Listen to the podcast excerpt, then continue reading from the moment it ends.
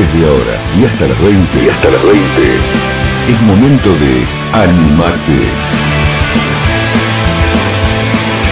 Un espacio para escuchar, charlar, crecer y sobre todo, sobre todo, para dejar atrás lo que nos detiene. Con la conducción de Aldo Gamba.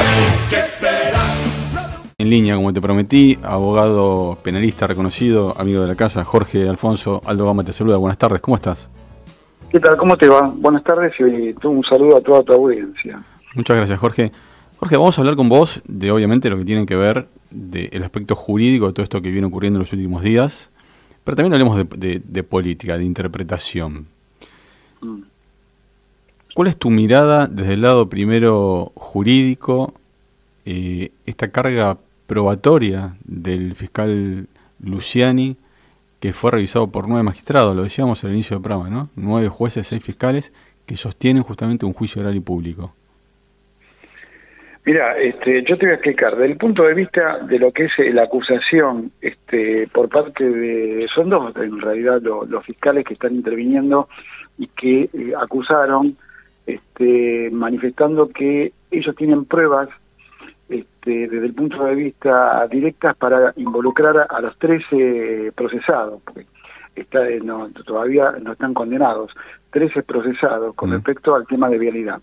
Ahora bien, este, si vos me preguntás si hay elementos suficientes como para poder eh, primero que va a ser muy difícil que ellos le puedan imputar eh, tanto a la presidenta, a la vicepresidenta este, igual que a, que a varios de los integrantes de los 13 que, tienen que responder en los alegatos ahora el descargo a través de su defensa, eh, la asociación ilícita, eso por un lado, es muy difícil, es muy comprometido y no hay elementos eh, ni mínimos desde el punto de vista objetivos, jurídicamente hablando, como para que le puedan mostrar la calificación de asociación ilícita. Menos aún sabiendo que hay, yo creo que hay, hay personas que desde el punto de vista legal tienen que estudiar el derecho administrativo, porque el derecho administrativo te puede despejar unas cuantas dudas que la sociedad, desde el punto de vista del color político que lo veas, te va a decir, esta gente realmente este, se quedó y hizo una estafa desde el punto de vista legal, este, quitándole la posibilidad a la, ciudadanía que tenga determinados beneficios, como puede ser escuelas, colegios, etcétera, etcétera, etcétera, etcétera, hospitales, ponerle, llamarle como vos quieras. Pero este, no, aparentemente creen que eh, hubo por parte de, estos tres integrantes con Cristina Kirchner a la cabeza que hubo un defalco a los, al erario este, de las arcas del Estado. Yo creo que desde ese punto de vista si del 83 a la fecha tendría que estar procesados y, con asociación ilícita todos los presidentes, porque vos para eso delegás, ¿se entiende? Entonces, si vos delegás, este, por más que vos puedas tener o, refrendar, pero no hay ninguna prueba directa que refrende lo, que le están imputando a la presidenta. Y no estoy hablando del punto de vista de bandería política, de nada político, porque no me interesa. Estoy está siendo totalmente apolítico y dando una versión objetiva desde el punto de vista legal. Si vos tenés pruebas directas, podés, o sea, en la instancia de lo que fue los albores del proceso, podemos llegar a respetar por parte del acusador público que no tiene obligación de acusar porque en el Código Procesal Penal de la Nación no te dice que el fiscal está obligado a acusar, tiene una obligación de acusar. Si encuentra elementos, bienvenido sea, pero si no encuentra elementos, lo que está haciendo en este momento el, fiscal de Cámara, que es el fiscal que está enfrentando el debate oral, eh, va a tener que tener certeza política el tribunal como para poder sentenciar ante la mínima duda obviamente, como dice la ley, favorece a la persona que está imputada de ese delito. O sea que yo creo que esto va a terminar en la nada. Desde el punto de vista objetivo, si vos me preguntás, este, el alegato que hizo el fiscal Luciani, mm. este, al haber agregado elementos de prueba en su alegato y no en el momento de la indagatoria, que es el momento que es la reina de, de, la defensa que tiene toda persona que tiene imputado un delito, yo creo que ahí está eh, la, la defensa de este, Cristina Kirchner, creo que tiene una nulidad muy absoluta para Explicado, Jorge, ahí te hago, eh, Está bueno, este, está bueno que estás diciendo. por eso, posible. Por eso, digo, pero explícalo, explícalo de una manera llana, porque lo que estás diciendo es muy importante para que la gente entienda el tecnicismo, ¿no? si mañana se declara la nulidad por qué motivo es. Claro, acá tenés dos variantes. Que este, todo siga su causa y, todas las defensas puedan ejercer su derecho de defensa en juicio, igualdad de armas en el proceso, como se mm. dice comúnmente, y, el de, este, y la legítima defensa, que todos aleguen y que después el tribunal pase a evaluar toda la prueba acusatoria, toda la prueba de la, del descargo de la defensa y este, llegue a una resolución que puede ser absolutoria o condenatoria. Ahora, en el interín, eh, las defensas pueden plantear una nulidad del alegato de la Fiscalía. ¿Por qué? Porque si yo, por ejemplo, te cito a vos y te digo, eh, usted está sospechado de tal delito, eh, estas son las pruebas que obran en su contra.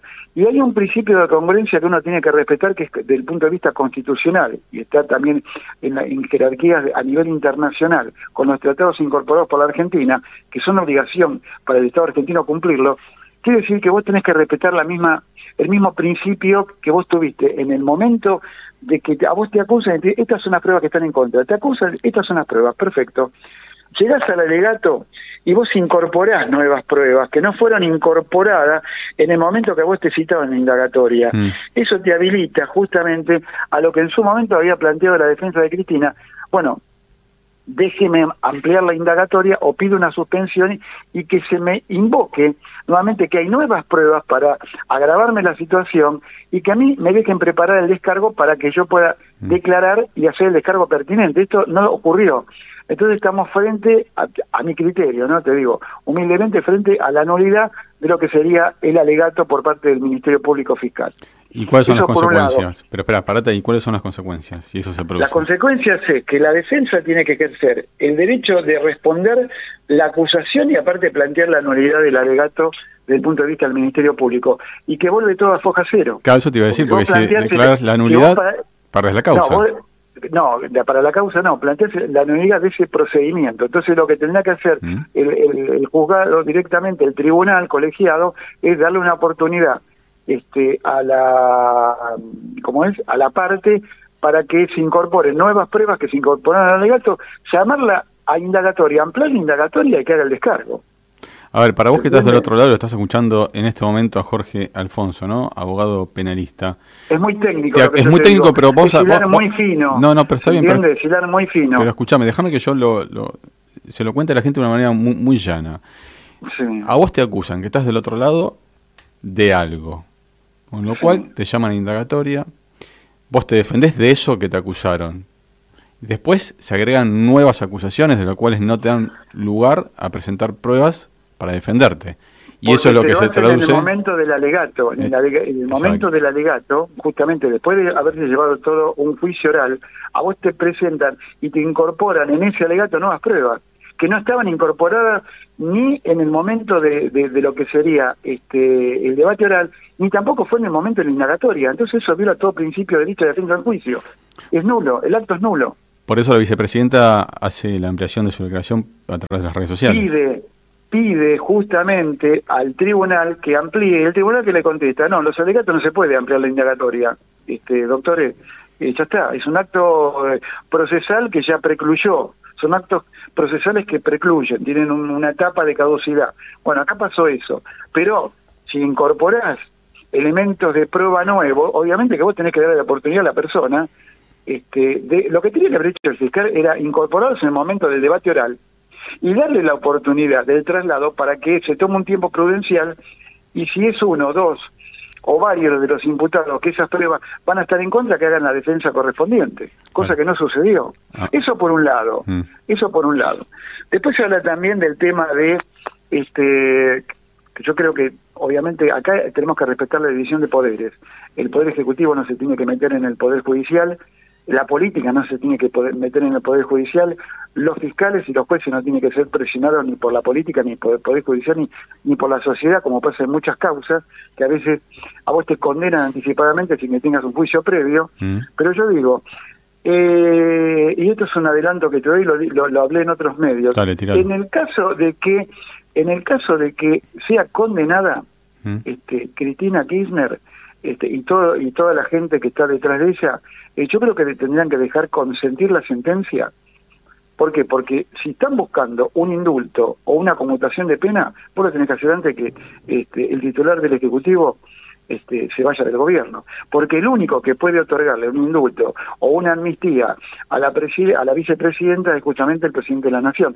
Lo mismo pasaría en las provincias en las provincias el gobernador es el que está facultado para este, otorgar un indulto o una conmutación de pena ahora vos es que lo, dijo lo dijo también, bueno, yo lo había dicho un día antes que lo dijo Zaffaroni en una nota. Eugenio Zaffaroni. Em, de hecho, la misma vicepresidenta manifiesta que no que no, no pretende un indulto, sino que, que se haga justicia. entendería la sociedad que ella aceptó esa e, ese beneficio, ese favoritismo político del mismo color político justamente porque se pertenecen al mismo cuadro este político. Entonces, eso es lo que tendría que buscar es la solución. No, aparte sería, sería aceptar la culpabilidad. Te...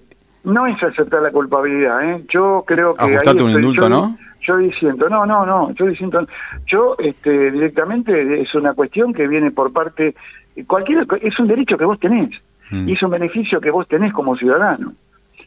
¿Entiendes? Yo si cometo un, delito en la provincia de Buenos Aires o en la ciudad autónoma de Buenos Aires, pido directamente al Ejecutivo que me trate de conmutar la pena o indultar. Esa es una facultad que tengo, pero ahí estarías, como bien decís vos, estarías reconociendo este, al, al, no, al consentir eh, directamente la, eh, lo que sería la resolución condenatoria, estás consintiendo que tenés responsabilidad.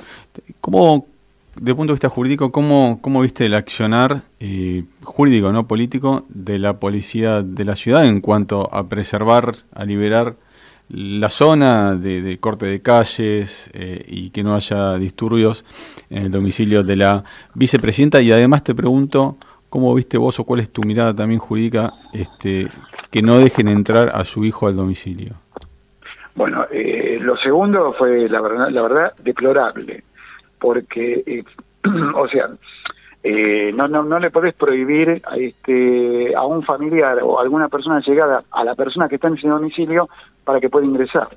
Me pasó a mí cuando fui a una radio eh, la semana pasada cuando estuvieron el tema de las marchas. Este, directamente a mí no me podés prohibir el hecho que haya una valla para que yo pueda ingresar a un lugar, para que yo pueda tener eh, un acto libre y democrático que es en una radio y exponer de acuerdo a mis ideas y a mis pensamientos. Aquella ir a visitar a la madre que tenía todo el derecho del mundo y bueno, no, no entiendo el por qué eh, realmente fue prohibido para que se pueda acercar. Más allá de que la marcha es una manifestación espontánea y pacífica que estaban efectuando los que son este muy fanáticos, adeptos o, que están dentro del mismo partido o color político que este, la, presidenta. No estamos hablando también del Partido Justicialista. Yo creo que eh, lo que fue la, colocación de vallas y dejar eh, justamente un, carro hidrante y todo el personal de la, del gobierno de la Ciudad de Buenos Aires eh, preparado para no sé qué, porque estaban preparados para la guerra, si había una manifestación pacífica este, que los vecinos se quejen por ruidos molestos, yo te lo puedo entender, haces una denuncia, se presentan, listo, pero no eh, haber tomado la represalia que tomaron en ese día, porque yo lo vi por televisión y fue una represalia, porque no estaban haciendo nada. Estaban justamente eh, brindando un apoyo desde el punto de vista ideológico a alguien, o sea, es un derecho o sea, vos podés tener un derecho a, disentir, sí. Ahí había un, un, derecho al disenso en el cual no estaban de acuerdo con una política que se está llevando a cabo dentro de lo que es la justicia con respecto a alguien que ellos aprecian desde el punto de vista del color político.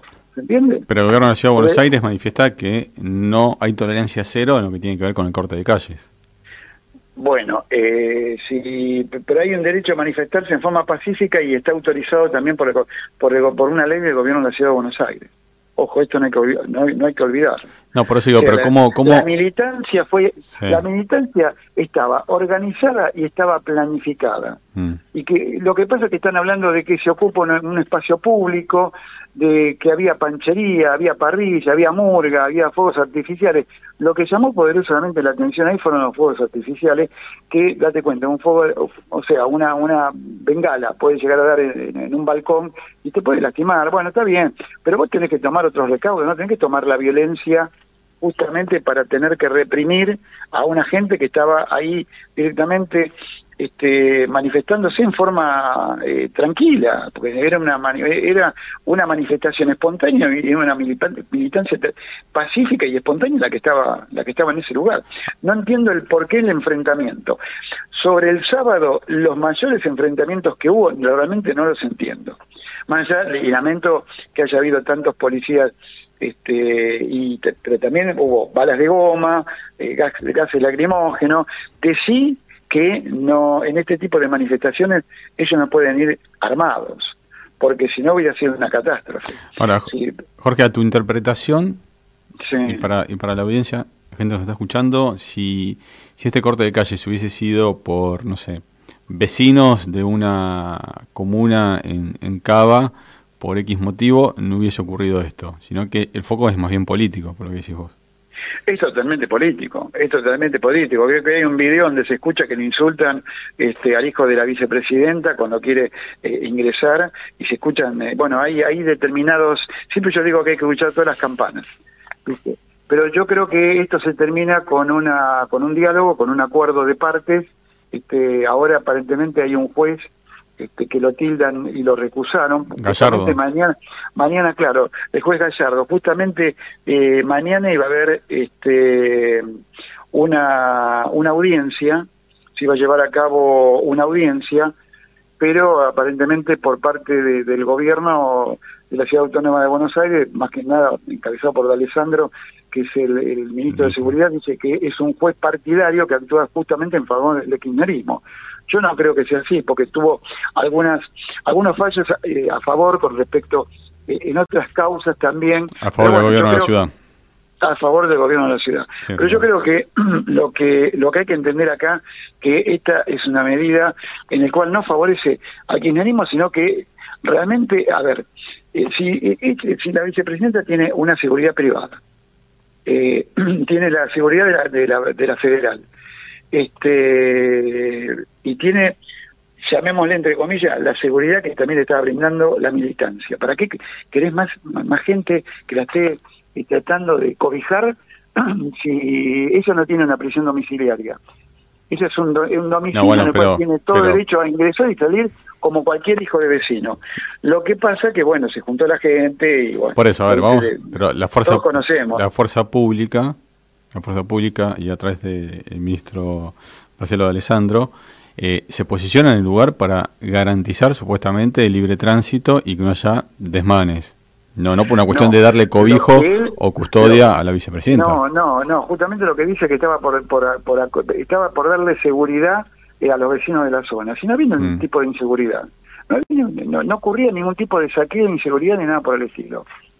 O sea, eh, y el hecho de querer eh, ahora como un juez, o oh, guarda que está bien, el juez dio la orden, este, yo creo que la policía tenía que haber acatado porque si no ingresaba dentro de lo que es el título de desobediencia de una orden judicial, y también, mm. todos recordemos el famoso 239 del, del Código Penal, que es una desobedecer una orden judicial, no tiene una pena máxima, pero tiene una pena importante dentro del catálogo penal. Pero digo, este, en, qué, eh, ahora con la recusación, porque mañana iba a haber una audiencia a las 9 de la mañana, habían pedido que ocho y media estén presente el ministro de, Seguridad de la Nación, que es señor Fernández, y eh, Marcelo de Alessandro, que es el, ministro de Justicia y Seguridad porteño, mm. justamente, pero aparentemente no se van a presentar, la audiencia se suspendió porque recusaron este recusaron al juez. Ahora también una, la medida. También hay una denuncia en contra de, Horacio Rodríguez Larreta, eh, integrantes de la comisión bicameral, por hacer inteligencia supuestamente durante durante la, la marcha, no, durante esta movilización o respaldo a la vicepresidenta lo acusan al jefe de gobierno de, grabar, de, de, hacer inteligencia o contrainteligencia. Se grabó, a los manifestantes. Pero eso es común. Eso es común, es normal. Vas a, vas a una cancha, Jorge, vas a un estadio y te están grabando. no, no, pero en las marchas que están por la 9 de julio, yo tengo el estudio ahí en la 9 de julio, Avenida de Mayo, pero digo, todas las marchas que hacen este, y se concentran, siempre eh, van custodiadas a veces y filman por cualquier eventualidad que ocurra algo. Claro. Este, yo creo que siempre existió, eso toda la vida existió. Que después haya algún desliz, pero toda la vida existió.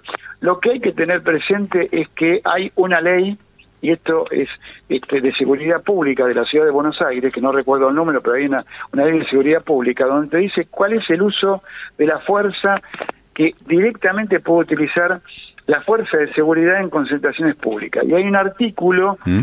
que, este, que es fundamental que dice que la intervención policial en concentraciones o manifestaciones públicas deben garantizar el respeto y la protección de los derechos de los participantes.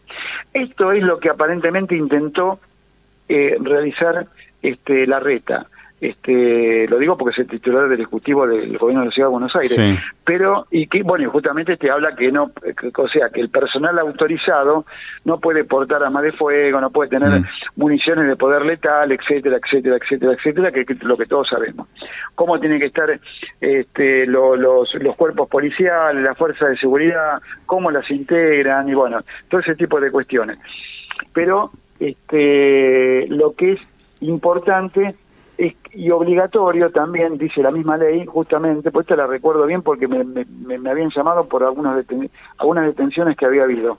Y este, el personal policial tiene que estar totalmente este, identificado, claramente, para advertir a simple vista quién es el policía y quién es el policía. Mm. ¿Viste? ¿Se entiende? O sea, si vos estás de civil, sí, sí, entiendo. y, eso no estaba tenés que tener y eso no se cumplió. En alguna, en alguna, en, en algunas circunstancias no porque hablan de infiltrados, hablan de coches que estaban dando vuelta, ¿viste? Y bueno, eh, lamentablemente, bueno, es una situación que, que, que enloda, y esto es lo peor de todo. ¿A quién beneficia esto? ¿A quién beneficia esto? No, acá, a, ver, eh, ¿cómo te lo puedo explicar coloquialmente? Mm. Acá es, este, no sé cómo, cómo buscar la, la, la palabra ¿Cómo te sale? pero Sí, a ver quién la tiene más grande, ¿se entiende? Okay. ¿Viste? Así como, tomalo como quiera. A, ¿quién, ¿Quién es el que tiene más peso? Porque acá se está debatiendo este, lo que es el Ministerio de Nación, el Ministerio de la Ciudad Autónoma de Buenos Aires y, y las fuerzas policiales los de la federal por un lado y lo que es la ciudad por el otro. Y en el medio tenés dos referentes justamente que uno es la vicepresidenta, con todo el aparato de, de, la cámpora y todo el PJ que era su unión. Esto, yo creo que lo que lo, lo, lo, que favorece la acusación y el pedido de condena a um, Cristina Kirchner fue que el PJ, que estaba desmantelado desde el punto de vista como que estaba quebrado, ¿no? Llamémosle de alguna manera, que entiendo. no estaba unido. Los unieron. los unieron. Esto es lo, peor que pudo, o sea, para, para ellos, ¿no? Te hago, una última, te hago una, última, una pregunta y tenemos un minuto. ¿Existe la posibilidad de que como la Policía Federal se desgranó y pasó a ser parte de la policía, del entramado este de la Policía de Ciudad de Buenos Aires, ¿eso vuelva hacia atrás o esa es inviable? Vos decís que eh, puede haber un cambio. No, no, la policía hay muchas policías federales que se pasó eh, a ser integrante de. No, pero la policía federal sufrió un cambio en, la gestión anterior, pasó a ser la policía de Ciudad de Buenos Aires, se debatieron ahí un tema presupuestario y demás, y hoy las, las comisarías que antes eran de la policía federal, son salvo son Claro, no, bueno, pero salvo digamos, algunas dependencias especiales que siguen siendo, digamos, federales, pasaron a ser de, en la comuna, estoy hablando, digamos, en el ámbito de Cava, pasaron a ser policía de la ciudad de Buenos Aires, cuando antes eran policía federal. ¿Existe la posibilidad de que eso se pueda retrotraer? No, no creo. No, no creo con ningún punto de vista. Aparte, yo creo que, como digo la otra, yo creo que la, la, la de prevención del delito y de, y de, asegurar este, lo que es, haga la redundancia, seguridad pública dentro de la comunidad de la Ciudad Autónoma de Buenos Aires, eh, no lo está haciendo porque eh, en este momento, y también hay otra puja política entre lo que es la justicia federal y lo que es el gobierno de la Ciudad de Buenos Aires, porque los que están a los en ciudad no los quieren llevar a la esfera de lo que serían los servicios penitenciarios federales de este, de la capital federal. Mm. porque Porque ahí dicen que no no no hay cupo, y yo tengo varios detenidos que están en la alcaldía, y hace meses que están en la alcaldía, están viviendo en un hacinamiento total, y vos tenés policía que tiene que estar en la... Claro, vos tenés que vos tenés que ver que tiene que estar policía haciendo la prevención del delito y está justamente en algo que por su vocación tampoco está cumpliendo porque es cuidar a los presos, cosa que no le corresponde, eso le corresponde directamente al Servicio Penitenciario Federal. Clarísimo. Lo mismo pasa en la provincia. Jorge, no tenemos que ir, como siempre, muchísimas gracias. No, estoy a tus órdenes. ¿eh? Gracias, Cuando un abrazo. Quieras, este, debatimos. Un abrazo grande. Chao.